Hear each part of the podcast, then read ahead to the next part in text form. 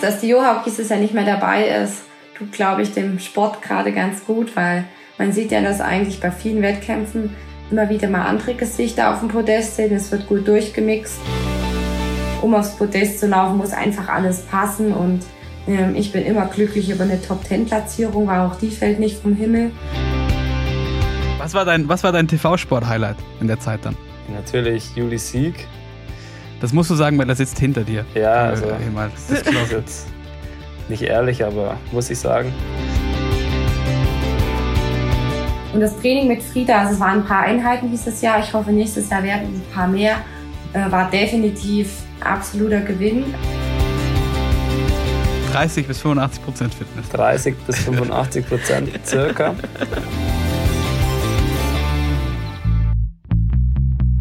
She Happens. Wintersport-Podcast mit Vinzenz Geiger.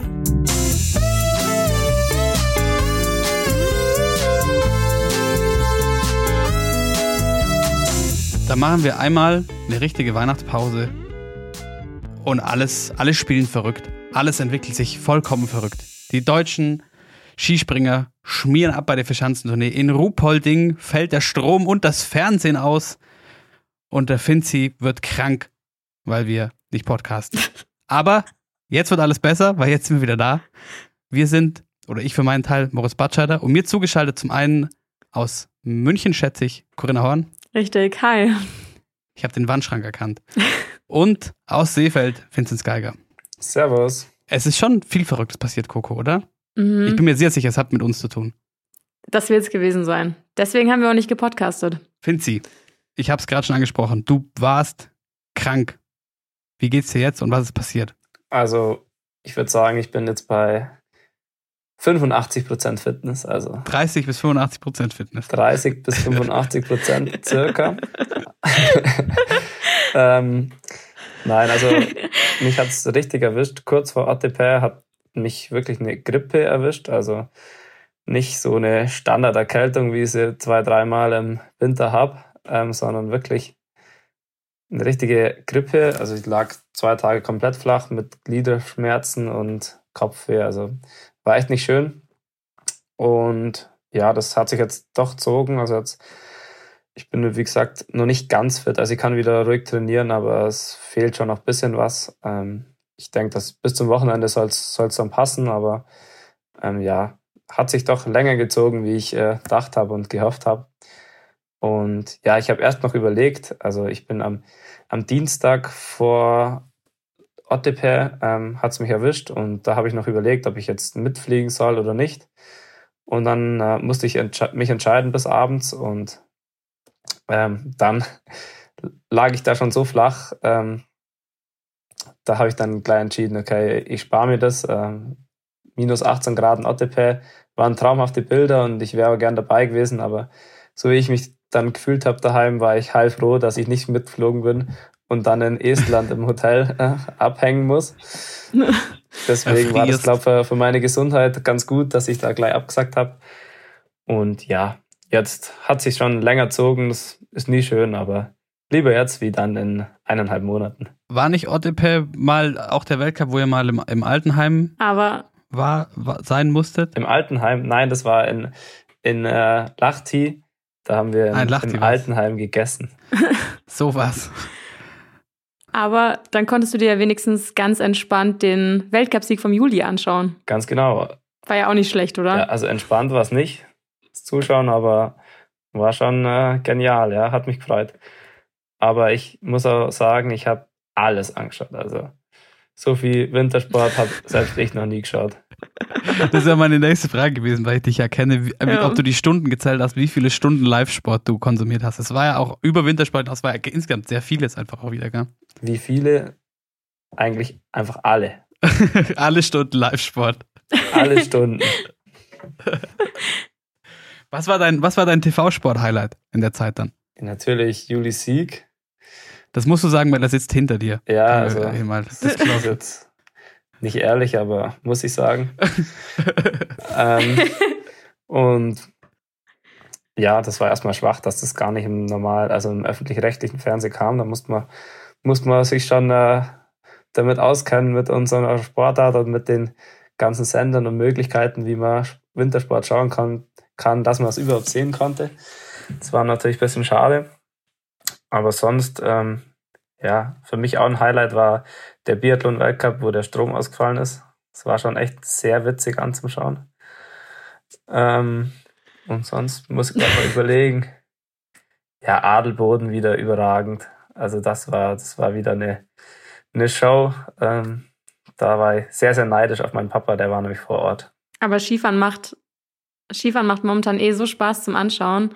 Auch der Damenslalom in Flachau, äh, der ja für die deutschen Mädels mit drei Top-Ten-Platzierungen eh super erfolgreich geendet ist. Ja, und hallo, vor allem jetzt jüngst, ein letztes Mal Beat Feutz in Wengen. Ja, das war natürlich auch ein Highlight. Freue mich schon auf Kitzbühel am Wochenende. Ich hätte sie mir so gegönnt, nochmal ja. aufs Podest zum Fahren, aber war nicht ganz drin. Ich glaube, er hat schon eigentlich ziemlich viel noch rausgeholt aus seiner letzten Fahrt am Lauberhorn. Aber ja, schade.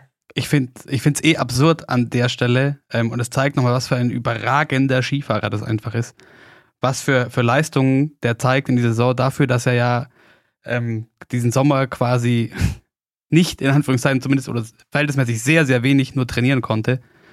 Und trotzdem fährt er auf Abfahrten wie, äh, wie auf der Birds of Prey oder so in die Top 15. Das ist, zeigt schon einfach, was das äh, einfach für eine Klasse für sich ist, der Mann. Er kann's halt. Er kann's halt. Und ich würde ihm sehr gönnen, wenn er noch eine weitere Gams für seinen, äh, seinen privaten Streichelzoo im Garten bekommt. Kennt ihr dieses Foto?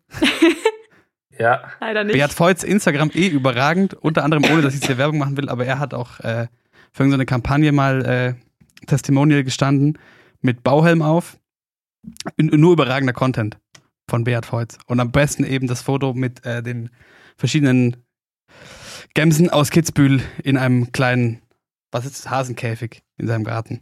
So viel zum äh, Skifahren. Da werden wir nächste Woche äh, nochmal vertieft drüber sprechen. So viel können wir euch schon mal sagen. Wir haben auch noch Noko-spezifisch, finde ich so ganz einfach kommst du nicht davon, äh, noch eine Frage, die uns erreicht hat, Coco. Ja, die Viola hat uns eine E-Mail geschickt. Äh, schreibt, also wie gesagt, schreibt uns immer gerne, wenn ihr irgendwelche Fragen habt.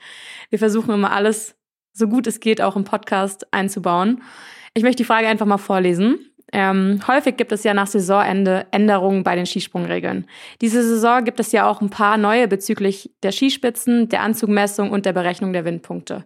Gelten diese Änderungen automatisch auch immer gleich für die Skisprungwettbewerbe in der NOCO oder kann es sein, dass es bei den beiden Sportarten zu kleinen Unterschieden bei den Regeln kommt? Ja, das ist eine sehr, sehr gute Frage.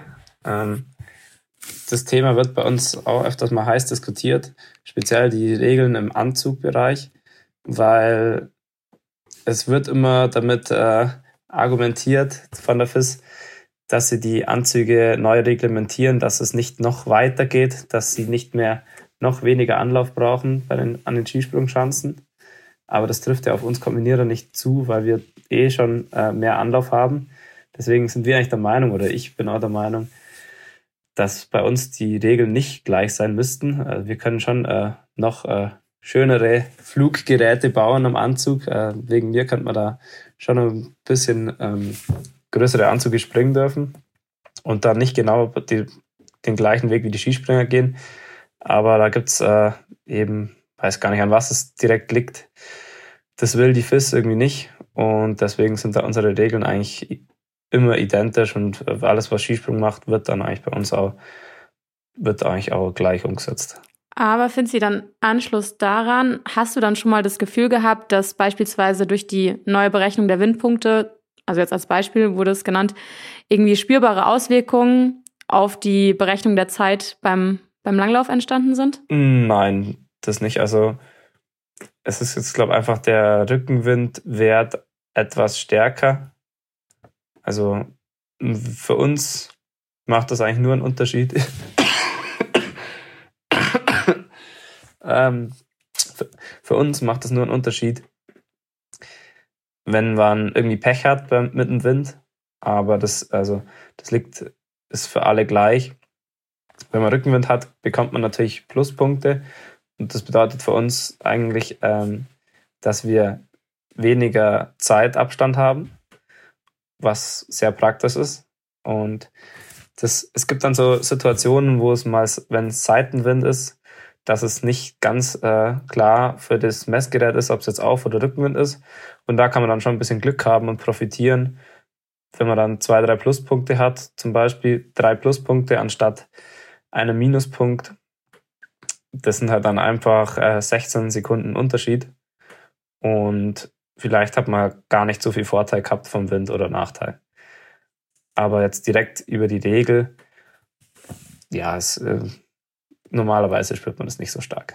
Jetzt habe ich vorhin schon gesagt, es ist so viel Absurdes passiert in unserer Abwesenheit. Und da wollen wir natürlich auch noch eins positiv herausstellen. Der erste Sieg, Weltcupsieg einer deutschen Langläuferin seit dem Jahr 2009 wurde, oh, passiv, irgendwie nicht, gell, wurde erlaufen von Katharina Hennig und logischerweise, wir sind wieder da. Wir mussten sie natürlich äh, hierher einladen und schönerweise hat sie direkt zugesagt und darum jetzt viel Spaß mit unserem Gespräch mit Katharina Hennig.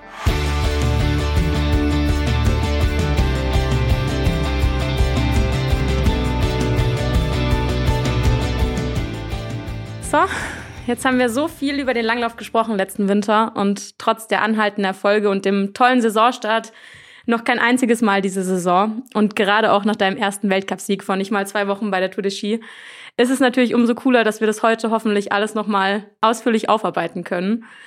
Und deswegen sage ich ähm, guten Abend ins Allgäu. Hallo Katharina Hennig. Hallo, schön, dass ich wieder dabei sein kann. Ja, cool, dass du da bist. Ähm, Katha, hast du dich denn mittlerweile gut erholt von der, von der Tour de Ski? Ja, definitiv. Ähm, hat dieses Jahr ein bisschen länger gedauert, ähm, da ich ja das letzte Rennen schon leicht angeschlagen gelaufen bin war die Erkältung, die danach kam, eigentlich mit Ansage. Und das hat jetzt auch eine Woche gedauert, bis alles wieder äh, weg war, bis ich jetzt wieder ganz gesund bin und konnte dann heute mit einem leichten Training beginnen. Wir kommen später äh, nochmal auf deine, auf deine Krankheit auf. Wir wollen vielleicht erstmal äh, über schöne Sachen sprechen. Jetzt war diese Tour aus, ja, durch, doch durchaus, könnte man sagen, äußerst erfreulich. Äh, gehen wir auch gleich noch ins Detail. Aber macht es einen, trübt es dann die, die Stimmung so ein bisschen oder ist man dann kann man das genießen, wenn man krank ist, nachdem man so eine erfolgreiche Serie hinlegt quasi? Ja, definitiv. Also ich war jetzt nicht tot, sterbenskrank. Ähm, es war alles noch im Rahmen und äh, deswegen habe ich mich trotzdem sehr freuen können und auch die Zeit genießen können. Ich hatte einfach jetzt äh, zwangsweise wirklich sehr ruhige Tage, aber auch das hat mal gut getan. War viel spazieren und ähm, habe mal die Seele baumeln lassen. Und ich glaube, äh, manchmal ist das auch ganz gut für den Körper, wenn er sich dann doch die Ruhe nimmt, die er braucht. Und konnte es sehr genießen auf jeden Fall. Ähm, vor allem warst du nicht eigentlich vor der Tour de Ski schon schon ein bisschen erkältet. Also hieß es nicht eigentlich schon äh, über Weihnachten, dass es noch gar nicht sicher ist, ob du überhaupt teilnehmen kannst? Ja, genau. Also es lief jetzt die letzten Wochen gesundheitlich bei mir leider nicht so optimal. Ähm, ich war ja schon vor der Tour leicht angeschlagen und hatte dort eine Erkältung, die sich eigentlich nur auf die Bronchien gelegt hatte. Ähm, wir haben die aber so weit in den Griff gekriegt, dass ich ja dann zwei Tage vor Tourbeginn entschieden habe, doch noch an Start zu gehen. Ähm, zum Glück habe ich die Entscheidung getroffen, weil die Tour lief jetzt äh, deutlich besser, als ich es irgendwie je gedacht hätte. Normalerweise laufe ich aus, dem, aus der Ruhe raus nicht gut. Ich brauche schon eigentlich immer eine gute Vorbelastung und die zwei Wochen vor der Tour war halt nicht viel Training und dann bin ich auch noch krank geworden. Ähm, und bin aber so glücklich, dass ich die Entscheidung getroffen habe, weil die Tour besser lief äh, als ich gedacht hätte und ähm, Ergebnisse eingefahren habe, wo man ja nicht weiß, ob man die je wieder erreichen wird. Ähm, deswegen alles richtig gemacht und dann ähm, ist ja schon während der Tour sind bei uns viele ausgefallen. Wir hatten viele Krankheitsfälle und ich glaube, mein Immunsystem ist halt nicht bei 100 Prozent reingegangen und hat dann eigentlich die ganze Tour auf Hochtouren gearbeitet und ist dann hinten raus selber ein bisschen ins Wackeln gekommen. Ähm, und dann kam halt jetzt die zweite Erkältung hinterher. Ich hoffe, jetzt habe ich alles abgehakt für diesen Winter. Aber wenn das so kurzfristig war, was, weil du sagst, das, also du hast auch nicht damit gerechnet, aber was war dann deine Erwartungshaltung in dem Moment, wo du entschieden hast, okay, ich gehe da an den Start, ich bin da dabei? Ja, also klar, man steht dann schon vor der Entscheidung und äh, fragt sich, okay, macht das jetzt Sinn oder macht es keinen Sinn? Wir haben dann halt in Oberstdorf ein intensives Training gemacht, weil ohne dieses Training hätte ich ja gar nicht gewusst, wie mein Körper im intensiven Bereich überhaupt reagiert. Und da es sich dort eigentlich ganz gut angefühlt hat, haben wir gesagt, gut, wir probieren es einfach. und schauen dann von Tag zu Tag, weil man hat ja immer die Möglichkeit, auch wieder auszusteigen. Und ähm, da ja Valmustaya jetzt auch nicht so weit weg ist von uns, war das jetzt nicht mit einem riesen Aufwand verbunden. Wir haben Kurzanreise gemacht, das heißt einen Tag vorher angereist. Und damit war das eigentlich ganz gut, um das einfach zu probieren und von Tag zu Tag zu sehen. Und ähm, da es dann aber eigentlich gleich ganz gut losging und mein Körper jetzt auch nicht direkt gestreikt hat, sondern der Husten auch dann eher besser wurde, ähm, bin ich dann einfach weitergelaufen. Man muss ja auch sagen, äh, vielleicht war es ja gar nicht so schlecht, dass du ähm, nur so wenig trainiert hast, weil die Form, die ging ja steil bergauf. Also Rennen für Rennen wurde es ja immer ein bisschen besser, oder? ja, also der Peer hat dann schon zu mir gesagt, wo wir die Entscheidung getroffen haben, dass ich laufe, ähm, dass es natürlich jetzt gut sein kann, weil ich ja zwei Wochen eigentlich nur rumgehangen bin dass meine Muskulatur halt jetzt sehr frisch ist, äh, was natürlich andere so nicht hatten, die davor trainiert haben. Und äh, das war dann tatsächlich auch der Fall. Also ich glaube, in dem Sinne war es zwar für mich nicht die optimale Vorbereitung, aber ich kam halt sehr ausgeruht in die Tour rein und das kann auch ein Vorteil sein. Ähm, und bin jetzt im Endeffekt ganz glücklich, dass ich es einfach gemacht habe und das Risiko eingegangen bin. Du bist ja mit Platz 3 in Ruka und ähm, Platz 2 in Lillehammer schon gleich zu Saisonbeginn ähm, zweimal aufs Podest gelaufen und hast eigentlich schon sehr, sehr früh in der Saison gezeigt, dass dein erster Weltcupsieg gerade auch nach den Erfolgen letzten Winter irgendwie nicht mehr so weit weg zu sein scheint. Aber trotzdem, du hast es vorhin gesagt, man weiß natürlich nie bei der starken Konkurrenz, ähm, ob es aufgeht und wann es vielleicht überhaupt mal aufgeht. Aber wie nah oder vielleicht auch in, in Anführungsstrichen, wie weit weg war denn für dich persönlich dein erster Weltcupsieg? Ähm, ganz ehrlich, ich habe mir darüber gar nicht mal so die Gedanken gemacht, weil ich war jetzt schon überglücklich, gerade nach dem Corona, dass ich im Herbst hatte, dass meine Saison so angelaufen ist, wie sie angelaufen ist und ich schon zwei Podestplätze hatte. Ähm, ich habe mich mit dem Weltcupsieg gar nicht so beschäftigt, weil das bringt mir nichts, wenn ich mich da irgendwie unter Druck setze, weil alles, was bis dahin war, war schon besser, als ich gedacht hätte. Und ich habe mir gedacht, wenn es passiert, passiert's. Ähm, ich denke gar nicht weiter drüber nach und versuche mich da so wenig wie möglich unter Druck zu setzen. Und ich glaube, das war auch der gute, der beste Plan, den ich machen konnte, weil ich habe da schon oft äh, den Fehler gemacht in der Vergangenheit, dass ich mich dann mit irgendwas unter Druck gesetzt habe. Und das bringt einen nicht voran als Sportler. Aber es macht es vielleicht auch ein, ein bisschen absurder noch, dass diese ja jetzt schon erfolgreichste Saison von dir bisher gleichzeitige Saison ist, weil wir hatten uns im Herbst einmal kurz gesehen bei der DSV-Einkleidung und uns kurz drüber unterhalten, weil du eben Corona hattest, kürzlich damals, ähm, in der du dreimal zu vermeintlich entscheidenden Zeitpunkten noch krank bist, dass das gleichzeitig so eine super erfolgreiche Saison ist. Ja, das ist schon echt ein bisschen strange und ähm, bin mal gespannt, wie wir das im Nachhinein auch, auch auswerten. Also gerade diese Phase, die ich dann im Herbst hatte, ist dann in der Analyse ganz interessant, weil ich habe äh, natürlich im Anfang Oktober nichts trainieren können wegen Corona. Wir haben auch sehr vorsichtig gemacht. Aber als ich dann wieder angefangen habe zu trainieren, habe ich in einem Monat 100 Ausdauerstunden trainiert. Also ich habe dann schon, als ich wieder angefangen habe, so viel trainiert wie noch nie davor. Ähm, und ich glaube, das ist dann ganz interessant, wenn man das im Frühjahr mal auswertet. Ich habe halt weniger intensiv trainiert im Herbst als normal, aber dafür halt wahnsinnig viel Umfang gemacht. Und ich glaube, das hat mir ganz gut getan. Also vielleicht ist man da auch auf was gestoßen, was man in dem Moment notgedrungen machen musste, was mir aber eigentlich ganz gut getan hat.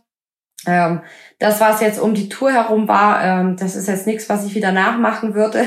Das war einfach suboptimal. Ähm, aber ich glaube, ich habe das Beste draus gemacht und hatte halt, wie gesagt, vielleicht den Vorteil, dass ich generell noch eine gute Form hatte, im Sommer gut trainiert habe und dann ausgeruhte Beine hatte. Aber fast so ein bisschen, Finzi, der, der, der Noko-Weg, oder? Nicht ganz so, so intensive hohe Belastung, dafür höhere Umfänge. Ja, ja, das ist eigentlich unsere Strategie so generell. Aber klar, ähm, vielleicht jetzt nicht so extrem, dass man dann äh, so wenig macht und dann, oder halt äh, gezwungenermaßen wenig macht und dann gleich in einem Monat 100 Stunden. Das wird bei uns, glaube nicht gehen, aber generell ist es unser Weg. Und klar, also das kann ja auch sein, dass das nur funktioniert hat, weil dein Sommer schon äh, mit viel intensivem Training äh, verbunden war. Also, aber ich glaube, so Peaks set zu setzen, ähm, vielleicht auch mal noch so viel Umfang vor der Saison zu machen, in dem Fall hat es gut funktioniert. Wahrscheinlich auch ein bisschen individuell. Und ich fand es eigentlich schon krass zu dem äh, Thema mit dem Weltcupsieg, weil bei dir war es eigentlich so, die Rennen, die ersten Rennen, da hat man schon gesehen, ähm, dass es du es drauf hast. Also du warst jetzt nicht so weit weg, weil so die letzten Jahre mit der Johaug und so, da war es dann doch oft eigentlich unmöglich, einen Weltcup zum Gewinnen. Und jetzt hat man schon gesehen, hey, ähm, vom Potenzial her ist es auf jeden Fall eigentlich nur noch eine Frage der Zeit, bis irgendwann sich ausgeht und alles zusammenpasst. Da muss ja dann wirklich Ski und Form an dem Tag einfach zusammenpassen. Und ich glaube, das hat dann auch an dem Tag, ähm, ja, hat man dann einfach gesehen, dass es möglich war.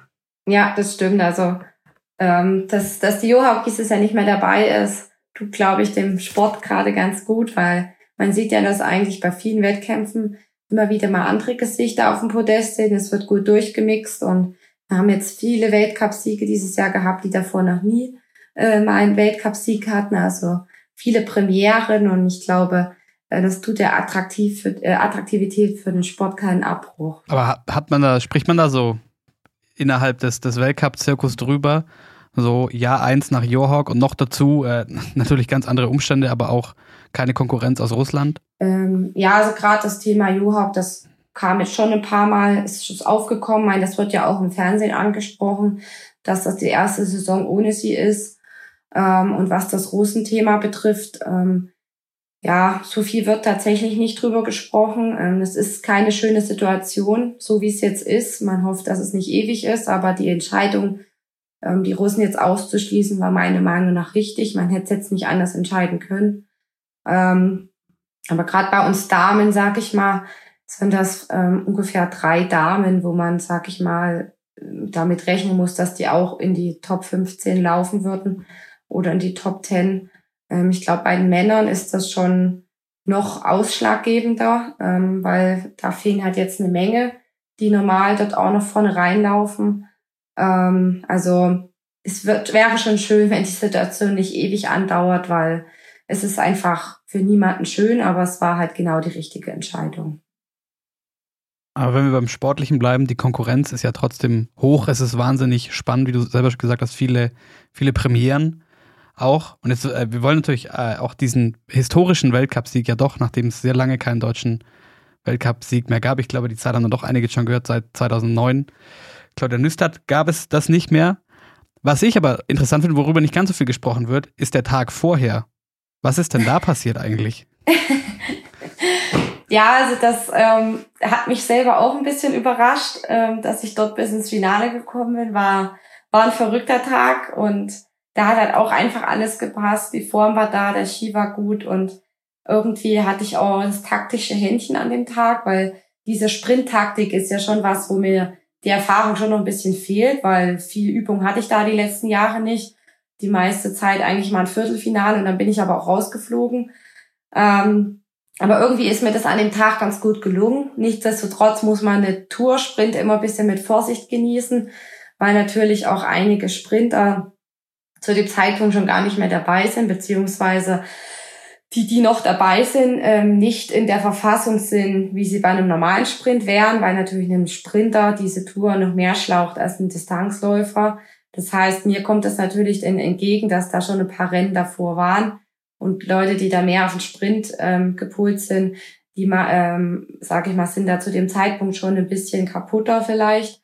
Also deswegen muss man diesen Toursprint immer ein bisschen mit Vorsicht genießen. Nichtsdestotrotz ähm, habe mich sehr über das Ergebnis gefreut, ähm, weil es halt auch einfach eine gute Erfahrung war, mal vier Rennen mitzumachen, vier Läufe. Das letzte Mal hatte ich das im COC ähm, deswegen war ich dann auch sehr gespannt, wie es mir am nächsten Tag so geht, weil diese Erfahrung in der Tour habe ich die noch nie gemacht und vier Läufe zu haben, habe ich sowieso schon lange nicht mehr gehabt. Deswegen äh, war das ganz interessant. Nee, ich meine, Katha, man weiß ja, dass du eigentlich eine Distanzläuferin bist und dass du auch die Distanz bevorzugst. Aber wie viel nimmt das Sprinttraining in deinem normalen Trainingsalltag ein? Nicht viel tatsächlich. Also ähm, Gerade die letzten Jahre habe ich eigentlich kein einziges Sprinttraining bei den anderen mitgemacht wegen meiner Schulter, weil das immer so Sachen sind, wo wir gesagt haben, ähm, da liegt nicht mein Fokus drauf. Ähm, und das sind immer so Sachen, gerade auf Roller, wenn du da viermal dir die Kante gibst, das hat mir meine Schulter immer nicht so verziehen. Und auch dieses Jahr lag dort mein Fokus nicht drauf. Ich kann mich jetzt nicht entsinnen, dass ich ein Sprinttraining mitgemacht hätte. Ähm, deswegen war es umso überraschender. Ähm, aber trotz alledem, das, was wir sonst auch trainieren, hilft ja dem Sprint auch. Also ähm, das ist ja jetzt nicht so, dass das Training, was ich mache, nicht äh, helfen würde, im Sprint schneller zu werden, aber mein Fokus liegt halt einfach nicht drauf. Nochmal kurz zur, zur Erinnerung für alle, die zuhören. Also du erzählst uns, äh, du, die Olympiasiegerin in, einer, in einem Sprintbewerb äh, wurde, vor nicht allzu langer Zeit, erzählst uns das gar nicht so, äh, so viel aus dem Programm. Interessant auch. Es scheint ja, ja also, sehr gut zu funktionieren. Ja, ähm, ein Teamsprint ist halt auch nicht wirklich ein Sprint. Also ein Teamsprint unterscheidet sich nochmal enorm von einem normalen Sprint, weil du halt einfach nicht diese langen Pausen dazwischen hast, sondern es geht ja hintereinander weg und das ist deswegen äh, der, der Begriff Sprint ist eigentlich dort falsch. Also es ist echt was, was ähm, wo man brutal viel Ausdauer braucht und wo ja deswegen gerade in Peking auch vermehrt Distanzläufer eingesetzt wurden. Da kam noch die Höhe dazu. Ähm, also ein ganz reiner Sprinter ähm, ist in einem Teamsprint meistens mit den kurzen Pausen ein bisschen überfordert. Also deswegen ähm, hat es tatsächlich das eine mit dem anderen nichts zu tun. Jetzt hast du angesprochen, die, die Sprint-Taktik und ähm, um noch mal kurz zum Ergebnis zu kommen vom Auswahl die Filme, also der Sprint am Tag vor deinem Weltcupsieg, du wurdest Vierte. Hat dir das geholfen für den, für den Tag drauf, dann eben auch äh, mehr Erfahrung äh, und vielleicht ein taktisches einen Grundplan schon mal zu haben, wie man zumindest vielleicht das, zumindest das Ende dieses Rennens gestalten kann? Ähm, also dass ich an dem Samstag, also an dem am Massenstarttag, nicht als Erste in die Abfahrt gehe. Diesen, diesen Plan, den hätte ich auch gehabt, ohne ins Finale zu laufen, weil dafür ähm, bin ich diesen Wettkampf schon oft genug gelaufen, weil beim ersten Podest, Podestplatz vor drei Jahren, da bin ich oben als Erste rein, aber eigentlich mit Kalkül, weil ich gedacht habe, wenn ich jetzt oben warte und rumtaktiere, ob vielleicht irgendjemand anders als Erste reinfahren möchte, dann ist die Lücke vielleicht wieder weg, die wir uns da rausgelaufen hatten. Deswegen bin ich reingefahren, habe gedacht, nimm, was du kriegen kannst. Und wenn es am Ende der dritte Platz ist, bin ich auch zufrieden. ähm, das habe ich dann im zweiten, beim zweiten Mal, wo ich Zweite geworden bin, nicht mehr so gemacht, ähm, sondern da bin ich ein bisschen cooler geblieben. Und auch dieses Jahr wusste ich, auf was es dort ankommt. Nichtsdestotrotz haben mir natürlich die vier Läufe äh, was gebracht, und zwar eine gewisse Sicherheit, weil ich ja dort schon gemerkt habe, dass ich auf der Zielgeraden ähm, dort mithalten kann und gegenhalten kann. Und das gibt einem natürlich eine gewisse Sicherheit auch für den Tag drauf. Katha, du hast es vorhin schon angesprochen, euren Olympiasieg im Teamsprint und mit diesem Olympiasieg, ähm, dieser Sensation, mit der irgendwie niemand gerechnet hat, ist natürlich auch eine wachsende Medienaufmerksamkeit und viel Interesse an deiner Person einhergegangen ihr habt in Peking irgendwie sowas Historisches geschafft, was wovon ja irgendwie der Langlauf in Deutschland viele Jahre nur hat träumen können und wovon der Langlauf ja viele Jahre ziemlich weit weg war. Und ähm, es ist ja jetzt auch so, du wirst natürlich jetzt auch für Planitzer irgendwie als deutsche Medaillenhoffnung gehandelt. Und es wird auch irgendwie davon geschrieben, ja, ist Katharina Hennig jetzt der neue Wintersportstar? Wie empfindest du diese, diese wachsende Medienaufmerksamkeit auch um deine Person? Ja, also ähm, gerade vor diesem Winter war mir schon bewusst, dass die äh, Drucksituation ein bisschen eine andere ist als in den Jahren davor. Ähm, nichtsdestotrotz ist die ja in den letzten Jahren durch die Ergebnisse ähm, stetig auch ein bisschen gewachsen und ähm, konnte peu à peu lernen, damit umzugehen.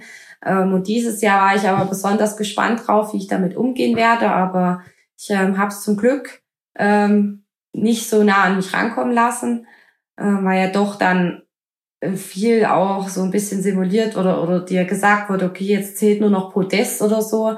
Ähm, das ist ja persönlich tatsächlich nicht meine Meinung, weil um aufs Podest zu laufen, muss einfach alles passen und ähm, ich bin immer glücklich über eine Top-10-Platzierung, weil auch die fällt nicht vom Himmel. Ähm, deswegen glaube ich, habe ich da eine ganz gute ähm, Art gefunden, auch damit umzugehen und äh, habe mich sehr gefreut, dass ich dieses Jahr ähm, abliefern konnte und mich davon habe auch nicht so beeindrucken lassen.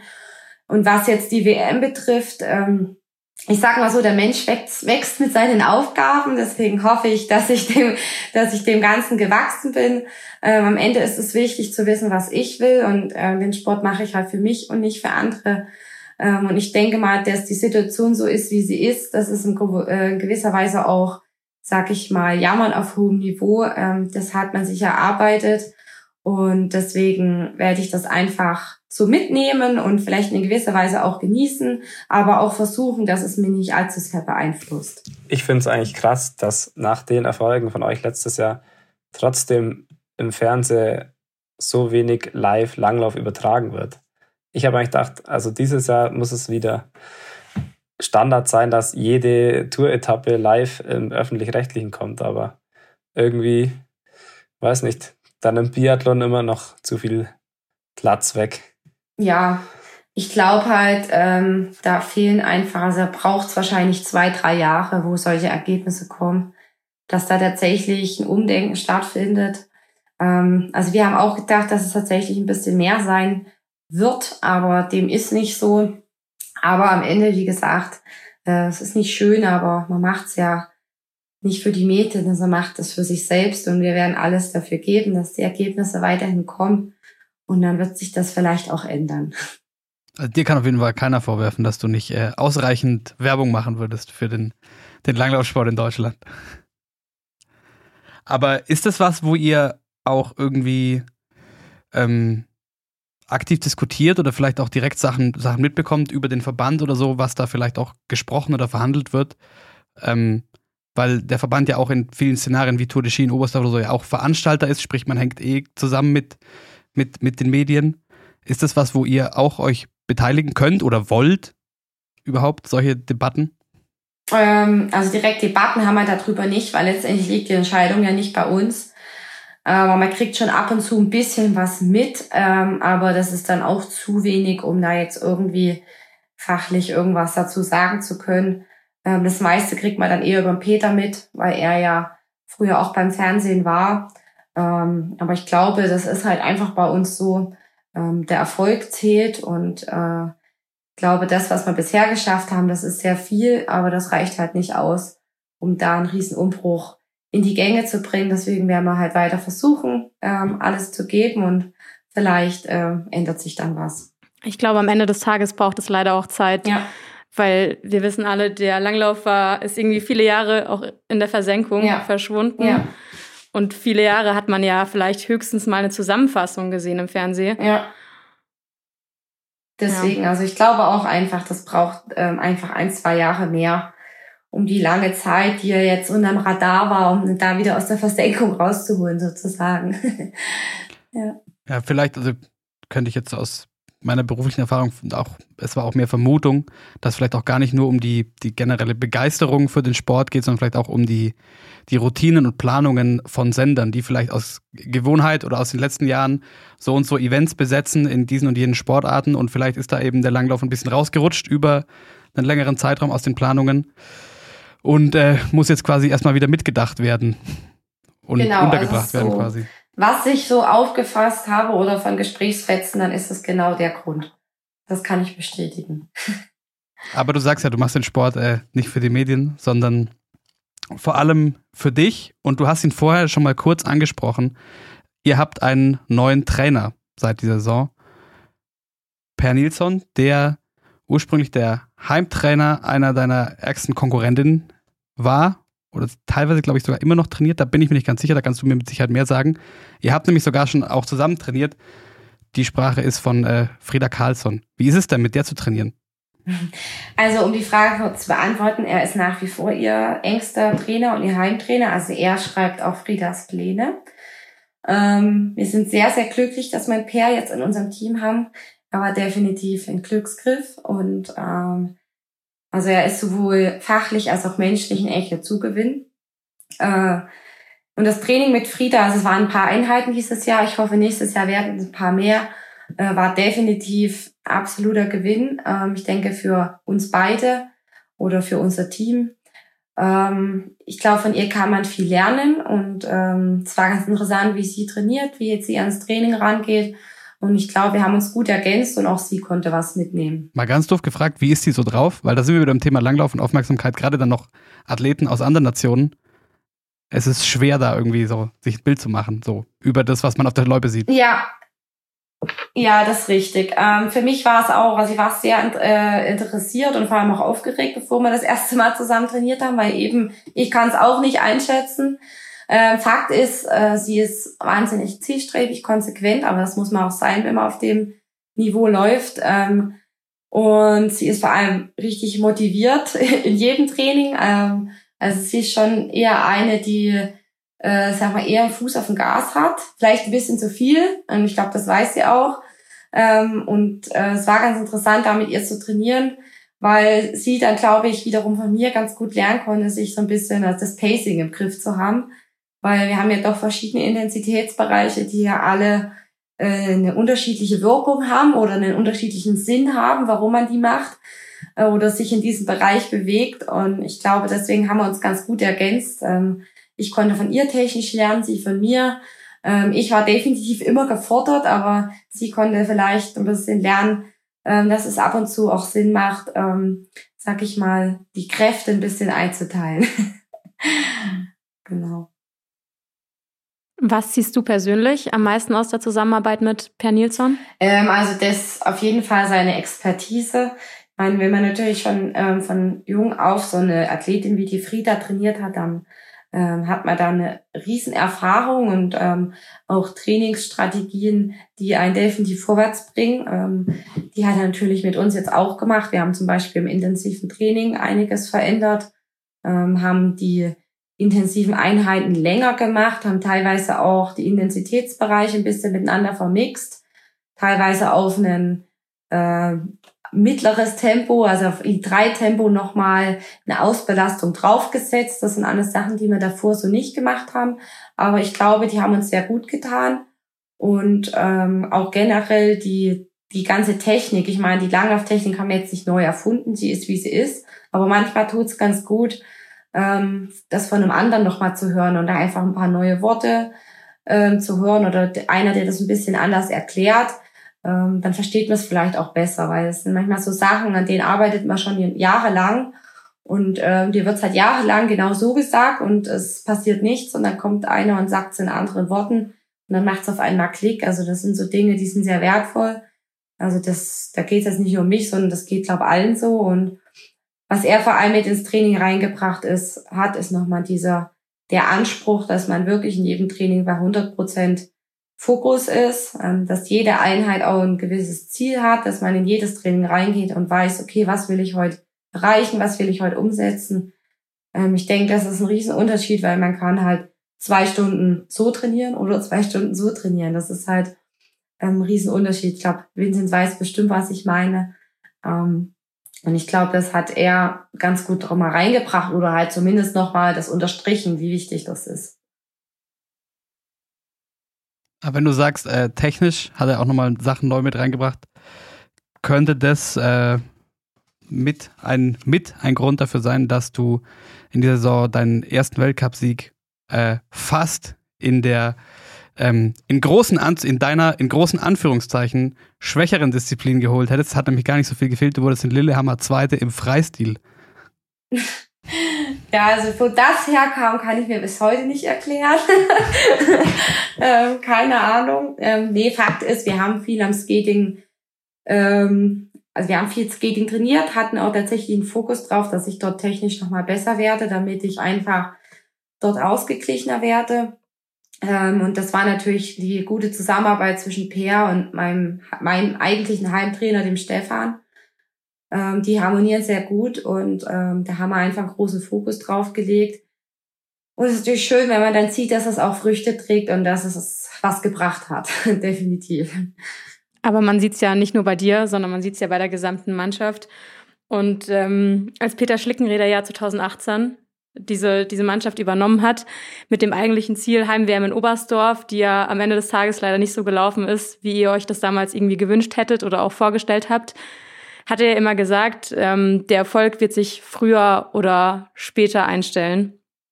Und auch dieser Wille und dieser Kampfgeist, von dem er immer spricht, das merkt man ja sehr deutlich, wenn man euch als Team auch anschaut. Was machen denn diese Erfolge von dir auch mit der gesamten Mannschaft? Ja, also ich glaube, gerade den Erfolg, den wir dort im Team hatten, bei Olympia, sowohl in der Staffel als auch beim Teamsprint, das ist natürlich was, was unheimlich motivierend aufs gesamte Team wirkt. Also jetzt nicht nur auf die Sportler, sondern auch auf die Techniker, auf die Physios, Ärzte, alle, die irgendwo mit drin und dran hängen, äh, weil man ist einfach ein halbes Jahr lang zusammen unterwegs, äh, reißt sich quasi zusammen den Arsch auf und es war einfach wunderschön zu sehen. Und ich glaube, es ging allen so, dass es auch mal aufgehen kann und dass halt harte Arbeit über viele Jahre auch irgendwann mal belohnt wird und irgendwann der Tag kommt, wo alles mal passt. Ähm, ich denke, wir waren schon ein paar Mal ähm, relativ nah dran. Das hätte mal alles passen können, aber es braucht halt auch immer ein bisschen Glück, dass man gerade den Tag X erwischt. Und ich glaube, das hat halt nachhaltig alle motiviert. Ich glaube, wir sind mit viel Wille und Kampfgeist in die neue Saison reingegangen. Dann noch mit Per zusammen eben super Input bekommen. Und ja, und ich glaube, dass das ähm, auch die anderen Mädels und Jungs definitiv ihnen gezeigt hat, dass es einfach funktionieren kann. Und dann weiß man auch, für was man es am Ende macht. Du hast vorhin selber schon mal angesprochen, deine Karriere ist eigentlich bisher so ein recht kontinuierlicher, sehr stabiler Aufbau nach oben. Aber du hast auch eben das, was Peter Schlickrieder auch irgendwie vermitteln wollte, was auch eben dieser, dieser Team Spirit irgendwo sein soll, die Erfolge werden, kommen irgendwann. Ist, ist es sehr schwierig, diese Geduld zu haben? Ähm, also solange man das, diesen Sport gerne macht und ähm, Freude daran hat, ähm, ist es eigentlich nicht so schwer, weil ähm, uns geht's gut. Ähm, durch unsere Arbeitgeber geht's uns gut. Wir sind gut finanziert. Es ist ja nicht so, dass wir irgendwie Not leiten müssten, sondern das ist etwas, was man freiwillig macht, was man sich freiwillig rausgesucht hat. Und ähm, ich persönlich mache den Sport so gerne, dass es mir nicht schwer gefallen ist, äh, ein paar Jahre lang wirklich hart zu arbeiten, dass es vielleicht irgendwann mal klappt. Also ich denke, das hat nichts am Ende mit, mit Medaillen oder so zu tun, sondern äh, man muss es gerne mal machen, mitmachen, man muss es mit Leidenschaft machen und dann fällt einem das auch nicht schwer. Ich glaube, was man auch gerade letzten Winter gesehen hat, ist, dass ihr einfach diesen Glauben nie verloren habt, dass ihr es wirklich schaffen könnt und dass ihr auch gegen die Skandinavier am Ende des Tages irgendwie ankommen könnt. Und jetzt auch gerade mit deinem Weltcupsieg in Val di Fiemme vor nicht mal zwei Wochen hat man einfach gesehen, dass das halt keine Eintagsfliege war und dass es halt eben auch einfach mittlerweile jetzt mal wieder möglich ist. Ja, nee, also das, das ist richtig und äh, ich habe das ja von Anfang an miterlebt. Ich bin 2016 ins, äh, ins Weltcup-Team gekommen, da war ich 20 ähm, und da waren ja noch hauptsächlich die älteren Damen, also wie Steffi, Nicole, Sandra und so weiter, äh, am Drücker. Und ich war halt zusammen mit Vicky ja eigentlich eine der jüngsten und nach Pyeongchang kam dann eigentlich der große Cut, wo dann so nach und nach die Älteren aufgehört haben, die Jüngeren am Drücker waren. Und ähm, wir hatten ja doch ein paar Jahre, wo man uns, äh, wo wir uns im Windschatten der Älteren einfach entwickeln konnten. Und auch da schon peu à peu gute Ergebnisse eingefahren haben. Also das kam jetzt ja jetzt auch nicht vom Himmel gefallen, was letztes Jahr passiert ist, sondern ich denke, wir haben schon die Jahre davor ab und zu gezeigt, dass wir auch in der Lage sind, mal ganz vorne reinzulaufen. Aber es hat halt einfach eine Weile gedauert. Langlauf ist ein Sport, der von viel Training lebt und äh, deswegen haben wir peu à peu uns rangepirscht sozusagen, haben einfach konsequent trainiert und äh, das trägt jetzt so langsam mal Früchte. Gerade nach der Heim-WM äh, bist du wahrscheinlich auch mental enorm gereift, könnte ich mir vorstellen, oder? Ja, definitiv. Also ich glaube, ähm, diese Heim-WM war einfach was ganz Spezielles. Ähm, ich glaube, da wurde einfach viel zu viel drauf ge hingearbeitet. Ähm, wir waren zwar alles dort, aber nicht locker. Das ist Fakt. Ähm, also das gilt fürs gesamte Team. Ähm, ich glaube, da haben wir einfach viel falsch gemacht. Und das, was wir dort falsch gemacht haben, haben wir bei Olympia genau richtig gemacht. Da war es nämlich genau andersrum. Dort waren wir sehr locker. Dann haben wir da einfach genossen, dass wir dabei gewesen sind. Und ähm, da hat man mal wieder gesehen, was, was auch der Kopf ausmacht. Und ähm, vielleicht haben wir das eine Jahr auch noch gebraucht. Also vielleicht kam die Heim-WM einfach auch ein Jahr zu früh. Aber wie man halt so sieht, aus solchen Sachen lernt man meistens sehr viel mehr als aus Erfolgen. Und ich glaube, das war einfach eine ganz wertvolle Erfahrung, dass die Heim-WM so gelaufen ist, wie sie gelaufen ist. Aber diese Einstellung, ähm, So, wir, wir machen das, weil uns das Spaß macht und das ist irgendwie auch ein Privileg, das machen zu dürfen. Und äh, es geht ja um das Ausüben des Sports an sich erstmal. Ist es ja, glaube ich, auch keine, keine Selbstverständlichkeit, könnte ich mir vorstellen, im Leistungssport, sondern vielleicht auch was, was man sich vielleicht auch durch solche Erfahrungen irgendwo erarbeitet oder wo man hineinwächst, vielleicht, oder? Ja, also definitiv ähm, kommt man irgendwann an den Punkt, wo man, wo man so erwachsen ist, dass man sich wirklich mal fragt, ähm, warum mache ich das? Für wen mache ich das? Und da sollte die Antwort definitiv lauten, dass, ich, dass man es für einen selbst macht und nicht für irgendjemand anders. Und wenn man das begriffen hat, dann erleichtert es vieles. Sind Sie, wie erwachsen bist du? Ja, ich glaube, in der Hinsicht bin ich auch relativ erwachsen. ähm, ich glaube, wenn man einfach gerne zum Training geht und man hat ja viel Zeit nachzudenken, wenn man seine Stunden abarbeitet, dann ähm, ich glaube, da kommt dann schon manchmal der Gedanke her, ja, andere würden dafür Geld bezahlen, dass sie einfach das, was sie am liebsten machen, zu trainieren und langlaufen zu gehen, ähm, als Beruf zu machen. Also ich glaube, das ist schon ein Privileg und auf das kann man sich immer wieder besinnen, wenn es mal nicht ganz so läuft.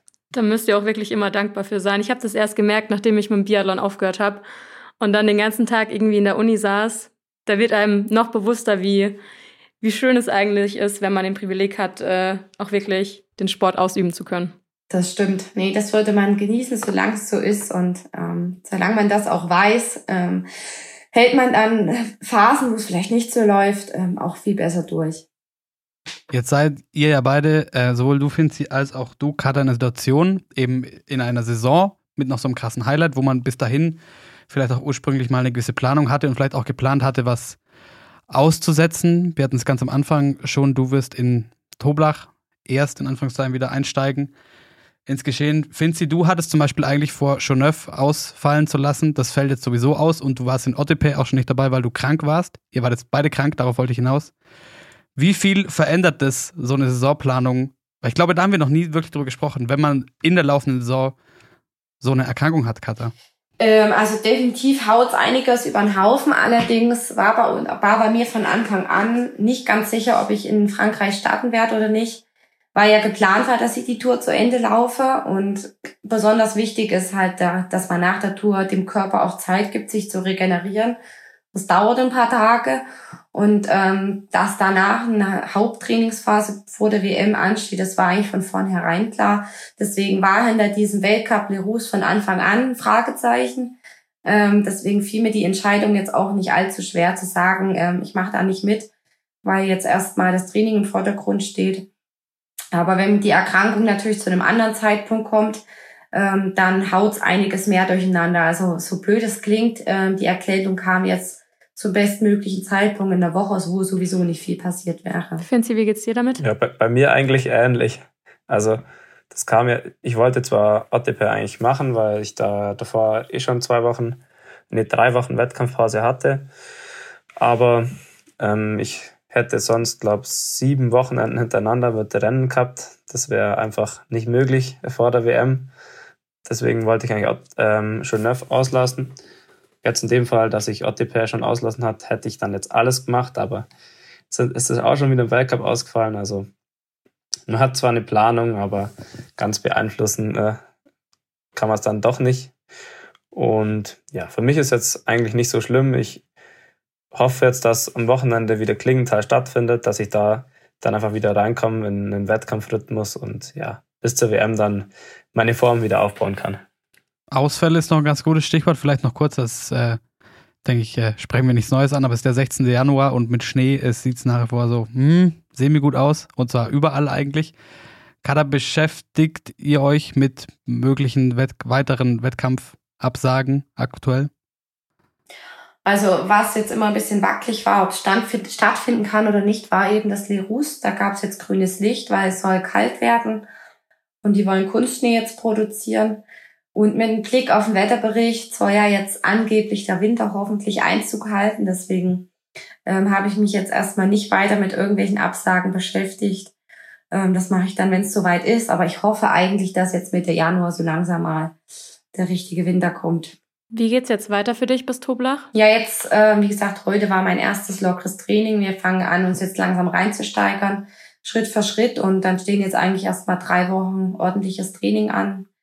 Mit Sicherheit ordentlich Umfang, guten intensiven Einheiten, sodass ich ein gutes Fundament lege für die Heim, äh, für die Heim, ich sag schon, für die WM in Planitzer. Was wünschst du dir denn noch für diese Saison? Ähm, also eigentlich, dass ich die Form, die ich bisher hatte, jetzt gut ähm, stabilisieren kann mit dem Training, was wir jetzt machen, dass ich jetzt gesund durchkomme bis zum Ende und dass es mir gelingt, zur WM mit einer sehr guten Form an Start zu stehen. Das ist mir sehr wichtig und dann regelt sich der Rest hoffentlich von alleine. Wir werden das sehr, sehr gespannt verfolgen. Wir wollen, glaube ich, an der Stelle erstmal vielen Dank für deine Zeit, deiner Regeneration gar nicht so viel weiter im Wege stehen. Eine Frage hätte ich aber noch. Ja. Und zwar, du warst, es ist eben Montag, wie wir aufzeichnen, du warst gestern beim Bayerischen Rundfunk bei Blickpunkt Sport zu Gast. Und da kam auf, ähm, dass du wohl auch ein gutes äh, Gespür für Witze hast. Hast du einen Rausschmeißer für uns? Also, na, also ähm, das ist, äh, muss ich jetzt klarstellen. Also ich finde, es gibt immer Leute, die können gut Witze erzählen und es gibt Leute, die können gut lachen. Ich gehöre zu den Zweiten. Also ich lache gut und ich kann viel lachen, aber ich kann keine guten Witze erzählen. Aber was ist der letzte Witz, über den du gelacht hast? Äh, oh Gott, mein Freund macht pausenlos welche. Das kann ich jetzt. Äh, er zeigt mir vor allem oft auf Instagram irgendwelche witzigen Dinge. Also ich kann das jetzt nicht so genau betiteln, aber ähm, ich bin auf jeden Fall immer für Witze zu haben, weil ich sehr viel lache. Dann hoffen wir, dass du in dieser Saison noch viel lachen kannst. Vielen Dank, dass du hier warst, Katha. Danke, war schön.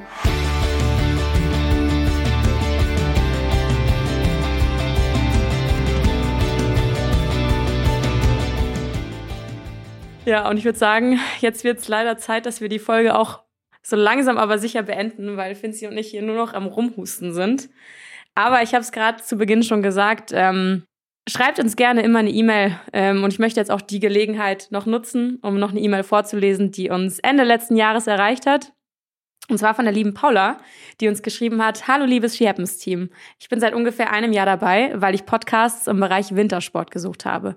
Da war euer genau richtig. Auch wenn diese E-Mail keinen wirklichen Grund hat, wenn sie einen hat, dann den sich zu bedanken für die tollen Folgen und für viele gute Interviews.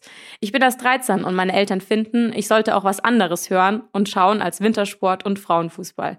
Aber ich habe gerade einfach nichts Besseres zu tun oder vielleicht will ich auch nicht. Frohe Weihnachten und einen guten Rutsch ins neue Jahr. Hey, diese E-Mail haben wir am 23. Dezember bekommen. Und äh, liebe Paula, ich kann dir eins sagen, das war der Moment, an, an, an dem ich in Weihnachtsstimmung gekommen bin. vielen, vielen Dank. Das äh, freut uns wirklich sehr und ich ähm, kann dir auch sagen, es ist auch nicht schlimm, wenn man äh, sich jetzt so sportmäßig oder generell so für nicht so viel anderes interessiert als äh, Frauenfußball und Wintersport. Eine faire Kombi auf jeden Fall. Wir haben uns auf jeden Fall sehr gefreut. Vielen, vielen lieben Dank dafür. Und wir hoffen, Paula, dass auch du, wie ihr alle anderen da draußen, weiterhin viel äh, Spaß auch haben könnt mit uns drei Chaoten. Und bevor ihr beiden keine Luft kriegt, würde ich sagen, ähm, reicht's dann auch für heute. Stichwort Belastungssteuerung. Wir sagen vielen Dank fürs Lauschen. Ihr könnt euch, wie jetzt mehrfach erwähnt, jederzeit bei uns melden mit allen Anliegen, Beschwerden oder sonstigem an und per E-Mail an team@shehappens.de oder folgt uns, schreibt uns auf Instagram at she.happens und bewertet uns gerne da, wo ihr eure Podcast hört. Und damit genug Sermon. Habt eine schöne Woche. Wir hören uns nächste Woche. Dann geht's äh, vertieft um Ski Alpin aus gegebenen Anlässen, muss man ja sagen.